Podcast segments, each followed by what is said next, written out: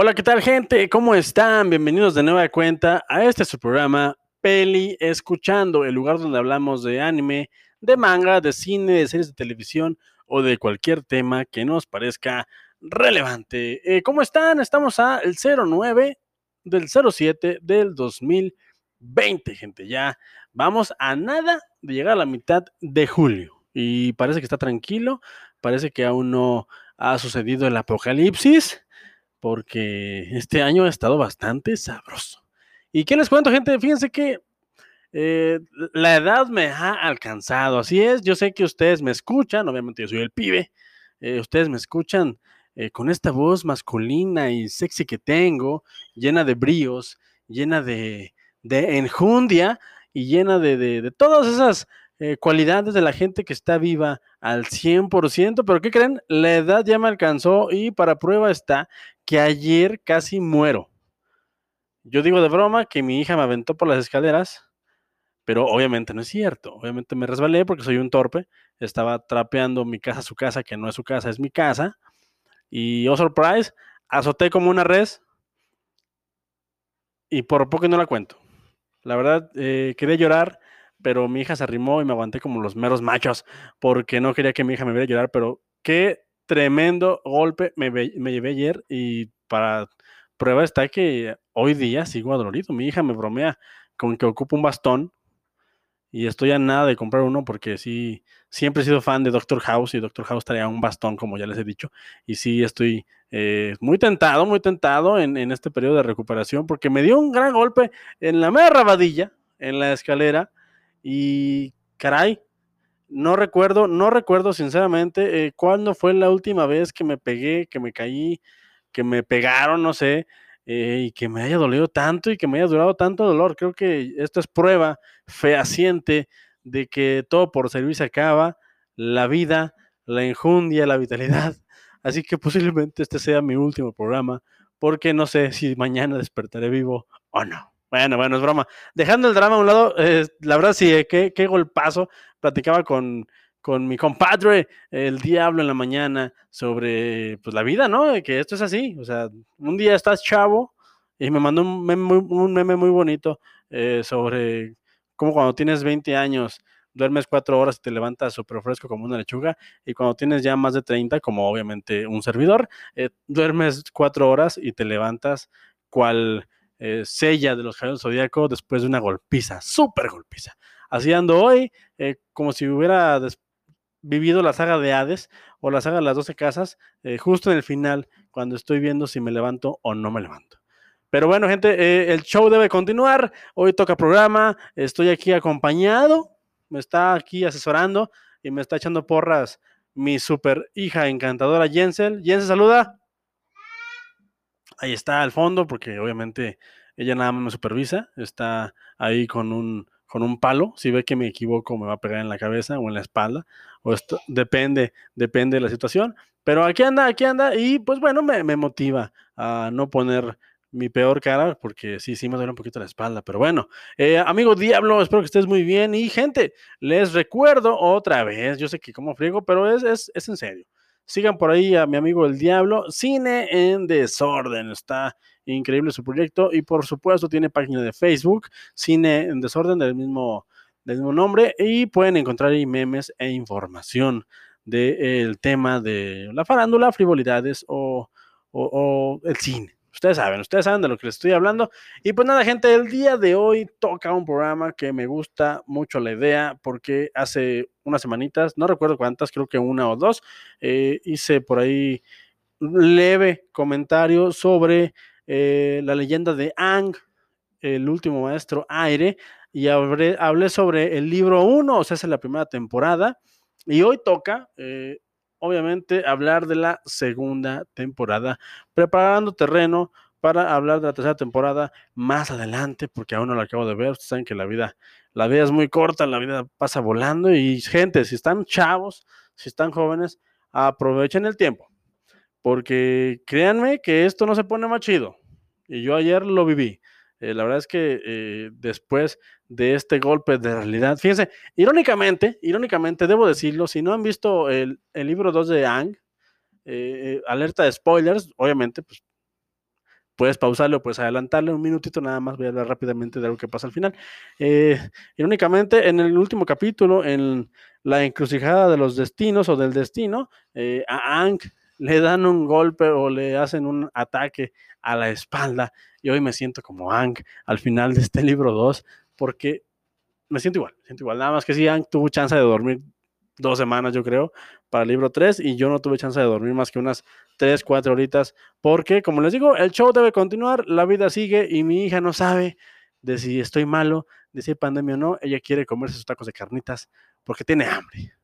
Así que gente, aprovechen su juventud y si tienen una hija o un hijo, ámenlos, denles de comer, apapáchenlos y jueguen con ellos. Es lo que voy a decir, no sé por qué, no sé qué tiene que ver, pero me acordé de que estoy viendo a mi hija. Hija, te quiero mucho, te amo, tú lo sabes.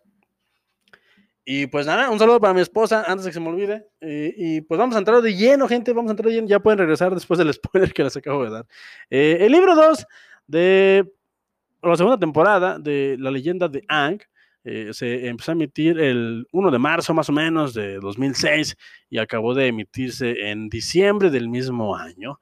Es la segunda temporada, consta también de 20 capitulazos. Y gente, ¿qué, ¿qué les puedo decir? Después del primer libro, si, no lo han visto, ya deberíamos estar enganchados en la historia de estos señores, en la historia, en el viaje de Ang, este este niño que un día le dijeron que sobre él caía la responsabilidad de salvar el mundo porque él es el avatar de su mundo, de su generación. Y obviamente eh, en una muy buena jugada de los creadores de Michael Dante Di Martino y Brian Konietzko, espero haberlo pronunciado bien y si no me disculpo, señor Brian, pero perdón, tiene nombre de cholo, con todo respeto. Eh, Brian Konietzko eh, en una movida muy sabrosa, muy entretenida, eh, pues no es el típico viaje del héroe, o sea, sí están los pasos, el, mentado llamado a la aventura y, todos los pasos que nos exige eh, la creación o la historia de un héroe como tal, pero aquí lo que me gusta mucho es que el protagonista, el protagonista, el señor Ang, el, el avatar en turno, eh, es una persona que no quiere esta responsabilidad no la quiere. Ya lo vimos en el libro 1, precisamente desde el primer capítulo, él huyó, huyó de este, de este destino. Él no quiere eso, él no lo quiere, no lo buscó, no lo necesita. Él simple y sencillamente quería ser un niño normal, entre comillas, porque obviamente es una persona que domina los, que domina el elemento del aire. Él quería ser un niño normal, jugar y divertirse con sus amigos y, y nada más. No quería otra cosa. Y el hecho de que le dijeran, ¿sabes qué? sobre ti recae la responsabilidad de salvar este mundo y de mantener el equilibrio y que él huyera, lo hace un personaje súper interesante, porque a lo largo de la primera temporada nos damos cuenta de que sí, él huyó, ya regresó, y a pesar de que ya está aquí regresado, eh, bueno, que está en ese momento que regresó, eh, no sé si me explico, y que ve cómo está la situación, pues sí, una parte de él, claro que quiere ayudar, claro que quiere solventar la situación y quiere aceptar su responsabilidad, pero otra parte dice, es que no quiero, no quiero este peso. Y lo hace un, protagonista muy, muy interesante, obviamente apoyado por Katara, eh, un personaje súper fuerte que ya les dije que independientemente antes cuando no había agenda política de ser incluyente o de hacer personajes para el beneplácito de las masas, Aquí simple y sencillamente los creadores, los escritores, los guionistas eh, crearon personajes porque así era la historia para ellos. Y Katara es muestra de eso. Es una, es una, una mujer eh, súper fuerte que es la que hace de conciencia, guía, maestra e interés amoroso de Ang. Y es súper interesante el juego que tiene ella. Obviamente Sokka, es su hermano, pues es también apoyo de él y pues es un guerrero, pero simple y sencillamente él es nada más una especie de apoyo táctico, porque no tiene, eh, entre comillas, habilidades especiales en este mundo, que hay gente que domina el fuego, el agua, el aire y la tierra. Eh, y, el otro, el otro, el, el, otro polo que a mí también me encanta sobre esta historia, que es Zuko, un personaje que a diferencia del protagonista principal, que es Ang, Zuko eh, persigue su destino. Él quiere afrontar su destino. Él quiere resolver su propia historia. Él no huye a diferencia de Ang. Y en el libro 1 vemos la dualidad que tiene porque de alguna manera es una persona, es una persona noble, atormentada por los sucesos que le pasaron con su padre, el Señor del Fuego Sai, y porque su madre desapareció. Es una persona noble, obligada a hacer algo terrible, tiene destellos en la primera temporada de dualidad, de que quiere hacer lo correcto, pero al mismo tiempo quiere recuperar su honor, quiere cumplir con lo que él considera que es su destino, y para eso también lo, apoya el, mi personaje favorito, Airo, conocido como el dragón del oeste, es el, tío de, de Zuko. Es un personaje que también sirve como guía, es un personaje bonachón, que también trae carga de humor, al igual que, que, Su, que Soka, perdón, en, en la primera temporada, y que le hace ver a a que hay otra salida, que no todo es como él lo ve, no todo es blanco ni negro, y que él tiene en su mano el poder de moldear su historia a su antojo y es solamente cosa de que tomen la decisión. Es, un personaje súper interesante, eh, la verdad es que mis respetos, de ahí que esta es posiblemente una de mis series favoritas de toda la vida. Eh, soy incluso fan de la tinta de, del Avatar, la leyenda de Aang. Tengo tatuado en mi piel eh, algo sobre esta gran serie. Y es que considero que a pesar de todo el, eh, la parafernalia que hay alrededor de ella, las imágenes y los diseños de personajes, e, es súper profunda, súper profunda, súper complicada y no nada más nos está mostrando una, una típica serie del bien y el mal o una típica serie infantil. Aquí la verdad es que hay para todos. Mi hija la disfruta muchísimo, la he estado viendo últimamente con ella, obviamente, y la disfruta bastante. Y, yo como adulto, yo como adulto, eh, la disfruto de sobremanera porque entiendo que los personajes no son tan, tan planos como a primera vista se ve. Eso es fascinante. Y bueno, en, el primer libro, ya después de esta larguísima introducción, en el primer libro nos quedamos en, que pues ya Ang necesitaba, ser, necesitaba tener un maestro agua, se queda ya con Katara como maestra después de haber peleado con la tribu del sur o del norte, no recuerdo bien exactamente, pero hay ahí una gran pelea con un general de de la Nación del Fuego, hay una gran pelea y la historia se queda en que, bueno, el camino sigue, eh, sirvió nada más como mera introducción a los personajes y al mundo del de, de, Avatar y está fantástico, ¿eh? Y en la segunda temporada, en el libro 2 titulado Tierra, me parece que todo eh, empieza a tomar... Eh, es una, es una, temporada muy, muy completa, es una temporada muy rica. Es una temporada que empieza a abrir varios caminos que vamos a ir siguiendo a lo largo de estos 20 capítulos y, empieza a, preparar la tierra o a preparar el escenario para lo que va a ser el capítulo final, que es el libro 3, Fuego. Y me fascina cómo lo hacen porque tiene de todo, tiene de todo, tiene, tiene drama, tiene comedia, tiene acción, muy buena acción. En la primera temporada vemos poco de acción, pero en esta me parece que hay una dosis más, más elevada de escenas de acción súper excelentemente coreografiadas por, los animadores. Me parece eh, que las coreografías están a otro nivel. O sea, la verdad es que es, es, algo que yo hasta el 2006, que fue cuando se estrenó, yo no había visto en animación. Sí, eh, eh, tengo referencias del anime, pero estas peleas son muy orgánicas, no están exageradas y se sienten muy reales. Digo, yo obviamente no soy, no soy maestro en kung fu ni en ningún tipo de arte en especial.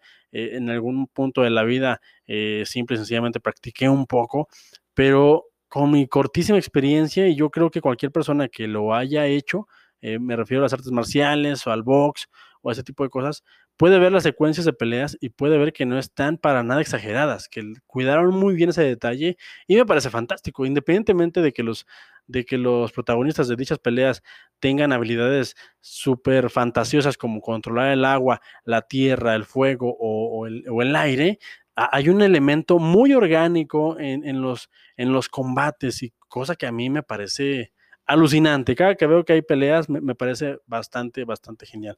Está muy bien, muy bien cuidado ese, ese, apartado. Y bueno, en el segundo, en la segunda, el segundo libro, pues de qué va? De que Ang tiene que aprender a dominar la tierra. Ya tiene el elemento aire, ya tiene el elemento agua y ahora toca turno de la Tierra. La Tierra, pues es su elemento contrapunto, eh, por lo cual le va a tomar un poco más de, problema, de dificultad, porque eh, ser maestro Tierra te, hace, te exige eh, ponerte de frente a los problemas, y él como maestro aire es experto en evadir los problemas. ¿Cuál aire? Obviamente. y me gusta mucho porque en esta temporada se presentan dos personajes otra vez femeninos, les digo, sin ningún tipo de sentimiento forzado, sin ningún tipo de vamos a hacer una serie donde se cumpla una agenda política y no tengamos ningún tipo de problema. No, simple y sencillamente porque la historia así va. Y nos introducen a dos personajes increíbles. Uno de ellos es y lo digo primero no porque sea más importante, sino porque es el primero que aparece, es Azula. ¿Azula quién es? Azula es la hermana de Zuko. Así es, Zuko, el, perseguidor eterno de Ang, tiene una hermana, otra princesa, que en el final de la primera temporada se le consigna la misión de perseguir al avatar, puesto que su hermano, el príncipe Zuko, es incapaz de esta tarea. Y Azula es lo que Zuko no es. Azula es feroz, es inteligente, domina muchísimo mejor el fuego e incluso tiene una técnica especial que es el trueno, que, la hace más, eh, más peligrosa que su hermano. Eh, ella no duda en lo que tiene que hacer y tiene una mente manipuladora y una mente brillante para hacer daño a sus enemigos. Es un personaje que a título personal me fascina. Está súper bien llevado, no se siente eh, forzado su entrada, simple y sencillamente e, es la hermana que Zuko tuvo y es, al ser Zuko muy noble, muy, entre comillas, blando, muy bonachón, su hermana es todo lo contrario, muy llena de malicia, eh, muy buena para las destrezas de combate, es otra cosa. Y aquí otra vez eh, los, los, creadores Michael Dante Di Martino y Brian Konietzko eh, hacen gala de esto, de que en este universo no necesita ser el hombre alto, barbón, musculado para ser el mejor. Aquí simple y sencillamente necesita ser habilidoso y tener lo que y hacer lo que puedes con los recursos que tienes. Y Azula hace lo que puede con sus recursos de manera excelente. Es una niña de 14 años, al menos eso se ve en la serie, de 14 años y es feroz, es increíble, gente. Y, esta temporada abre con su introducción.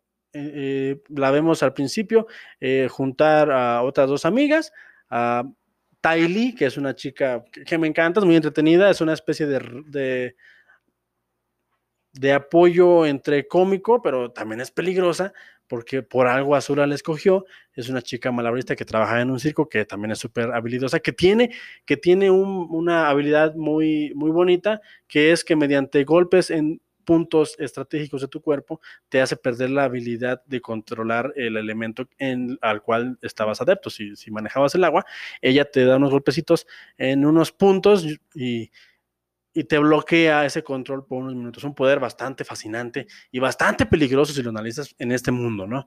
Y está también Mai, una chica eh, que, pasa de todo, que nada le nada la despeina, nada le gusta, nada le interesa, solamente por ahí se, nos deja entrever que le interesa un poquito el señor Zuko, eh, le gusta, también ella es princesa, es princesa de otro, de otro reino, fuego, y, pues por ahí ya tiene su, química, sus chispillas, pero es igual de peligrosa con, junto con Azula y junto con Tylee. Es una triada de mujeres súper, súper habilidosas que van a poner en aprietos a nuestro equipo, a Ang, a Katara, a Sokka, a Appa y a Momo. Obviamente no podemos hablar del Avatar sin hablar de Appa y Momo, que son los dos animales eh, estandarte de esta serie, al, al seguir y al salvar un miles de veces a los protagonistas de, varios peligros.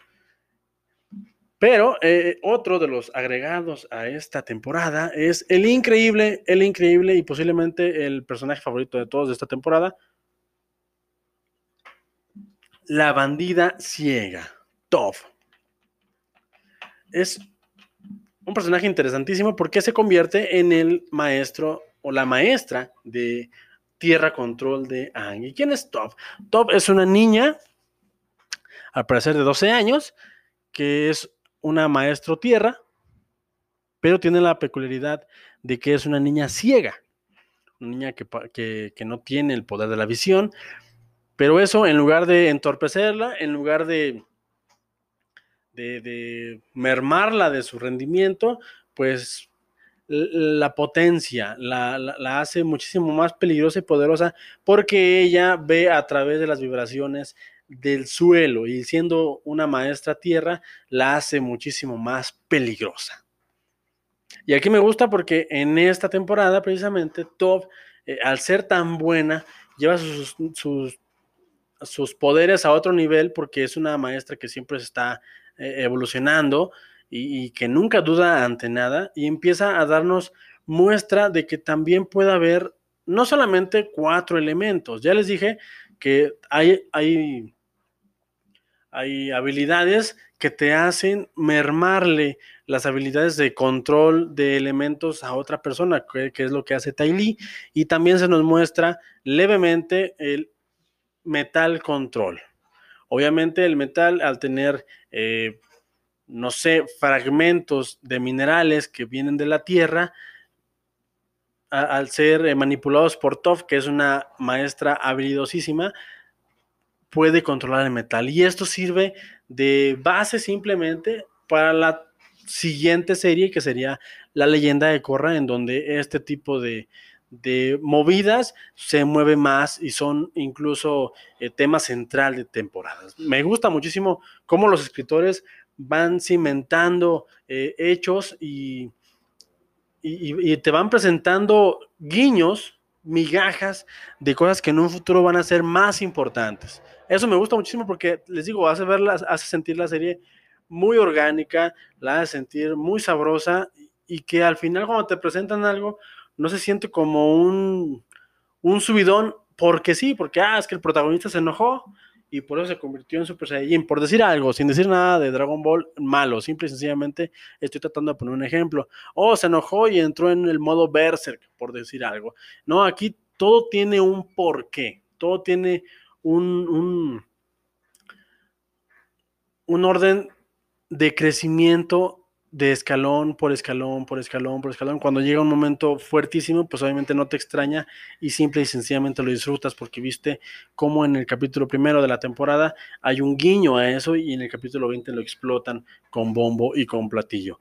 Y me fascina bastante. Y en esta temporada me, gusta muchísimo, creo que es mi favorita de las tres porque en esta temporada se presentan dos capítulos que a mí personalmente me gustan bastante. Uno es eh, el Ahorita les digo rapidísimo, aquí lo tengo, aquí lo tengo. Suco Solitario, no quería equivocarme en el nombre. Suco Solitario es un capítulo enteramente protagonizado por Suco, en donde él se aleja de su tío y decide encontrarse a sí mismo. Un capítulo en donde vemos, les digo otra vez, el conflicto interno que tiene el personaje, esta cosa de que, bueno, quiero recuperar mi honor, quiero hacer lo que tengo que hacer, estoy dispuesto a hacerlo, pero en el fondo sé que no es lo correcto. Lo correcto es que el mundo vuelva a su equilibrio. Y me fascina. Porque es un capítulo en el cual vemos que él, a pesar de querer hacer lo correcto todas las veces, no necesariamente recibe una retroalimentación eh, favorable. En el capítulo vemos cómo se hace amigo de, una familia del Reino Tierra y dicha familia tiene problemas con unos, unos abusones del mismo Reino Tierra y él al defenderlos, al apoyarlos eh, y en, una, en un capítulo en el cual vemos cómo él se deja de cosas y acepta su destino y acepta quién es y se da cuenta de que no puede negar lo que es, que es es un maestro fuego, es alguien de la Nación del Fuego, es hijo del villano de esta historia, él se acepta y en esa aceptación que podamos tomar como buena, como positiva, eh, recibe como moneda de cambio el rechazo de aquellos a quien ayudó y nos hace ver que su situación no es tan, no es tan mm, simple como parece. hay mucho que debe resolver él por la, por la cuestión en el del lugar en el que está. Él es el príncipe del villano de la historia y por más que haga lo correcto, mientras su papá siga siendo el villano, él va a seguir siendo visto como otro villano de la situación, lo cual no le deja tener paz. Sin embargo, en la misma serie más adelante se nos muestra esta otra etapa, en otro de mis capítulos favoritos, que es Cuentos de Basing C. Así es, eh, obviamente si, la han visto y si no, quiero dejarles nada más con duda, la ciudad eh, más poderosa del mundo Tierra, la que nunca han podido conquistar los maestros fuego, es Basing C y nuestros, nuestros, protagonistas, antagonistas y todos se reúnen en Basing C para dar pie a uno de los clímax de la temporada. Y antes del clímax, pues obviamente viene la calma y hay un capitulito muy bonito en el cual nos muestran el día a día, porque tienen que quedarse ahí alrededor de tres meses más o menos, el día a día de los protagonistas. Y es un capítulo muy, muy bonito, es un capítulo de relax, es un capítulo de relajo, pero que nos deja ver a los protagonistas y los personajes en otro tenor. Y me gusta mucho la historia que tiene en particular el tío Airo, que es una historia en la cual él simple y sencillamente eh, se dedica a ir al mercado, a contentar a un niño, a darle consejos a un ladrón y, posteriormente a irse a hacerle honor al día en, el cual su hijo murió y nos da uno de los momentos más enternecedores de toda la serie. Es un capítulo que a mí me gusta mucho nada más por el apartado de, del señor Airo, pero todos los demás están bastante sabrosos. Y otra cosa que me gusta mucho ya para terminar, porque se me queda, me queda muy corto, eh, media hora, para hablar de toda esta temporada, porque es una temporada que les digo, maneja muy bien los tiempos. Eh, es súper interesante, Azula es súper temible. Hay un capítulo muy bonito que se llama La persecución, en la cual nos deja ver lo implacable que es Azula con los protagonistas, eh, e incluso con su misma gente, porque el tío Airo también es su tío, Zuko es su hermano, y nos deja ver que ella no se va a tentar el corazón contra nadie. Ella va a hacer lo que tiene que hacer para escalar en este escalafón de poder. Y me fascina, es un personaje súper, súper bien escrito. Y les digo, aquí las mujeres mandan. Y me gusta muchísimo porque en el 2006 no teníamos esta onda del, hashtag eh, eh, inclusión y cosas como esta, que, me encantan, me encantan. El otro día escuchaba, lo voy a decir rápidamente, escuchaba, leía, leía, perdón, un tweet de la gran eh, Gaby Mesa con Z, Gaby Mesa 8, eh, que les recomiendo, es la creadora del canal Fuera de Focos, se les recomiendo encarecidamente.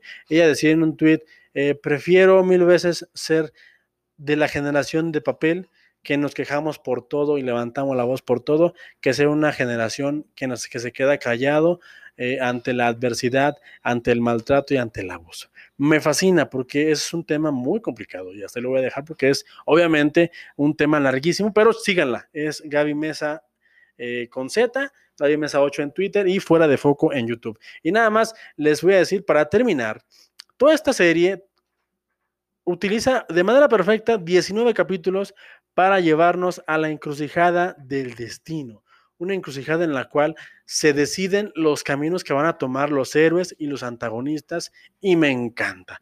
Si no les ha llamado la atención lo que ya les dije en el libro 1, en el segmento pasado, y lo que les he platicado hasta ahorita, deben de verla nada más por este capítulo. La encrucijada del destino es un capítulo súper complejo, súper bien escrito, súper coherente con lo que ya hemos visto en 39 capítulos anteriores. Me fascina, me encanta. La leyenda de Ang es una serie que tienes que ver sí o sí. Está en Netflix todavía. Eh, y pues nada, gente, yo espero pronto traerles un poquito por encimita de lo que es el libro 3, el libro Fuego, el desenlace de esta historia, porque me encanta que es una historia que tiene eh, la presentación, eh, su punto medio y su desenlace, porque así debe de ser. Y se acabó y ya no hay más, más que la historia que sigue, que es la leyenda de Korra, que más adelante hablaremos de ella.